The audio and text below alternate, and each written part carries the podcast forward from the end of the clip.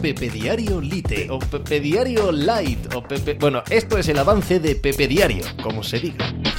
Hola, ¿qué tal? Hoy estamos a lunes 17 de abril del año 2023. ¿Hay que sobrereaccionar hoy a los primeros partidos de playoff de la NBA? Yo digo sí, sin ninguna duda. Son solo siete partidos. Pasan muy rápido. En 15 días ha acabado esta primera fase y evidentemente hemos tenido resultados si no sorprendentes, al menos de los que te permiten pensar que va a haber muchas sorpresas en este primer fin de semana. Y no todos ellos van a mantenerse en la serie, no todos ellos van a dar a eliminatorias en las que, por ejemplo, caigan los Milwaukee Bucks frente a los eh, Miami Heat.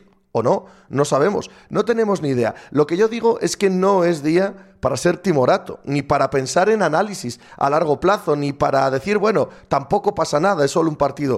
O oh, copón, es un partido de siete. Uno de siete para los Warriors, para los Bucks, para los Memphis Grizzlies, para un montón de equipos que han perdido este fin de semana y que recuperarse de esa derrota, aunque sean veteranos, aunque sean muy favoritos, oiga, no es sencillo, que enfrente hay otro conjunto que ya lo ha demostrado, te puede ganar. Así que sí, puede ser algo de sobrereacción, pero a la vez Vaya primer fin de semana de playoff de la NBA. Pues de eso y del resto de la actualidad del deporte hablamos hoy como cada día en Pepe Diario. ¡Hala! Hice hacer algo por ahí. Estás escuchando Pepe Diario.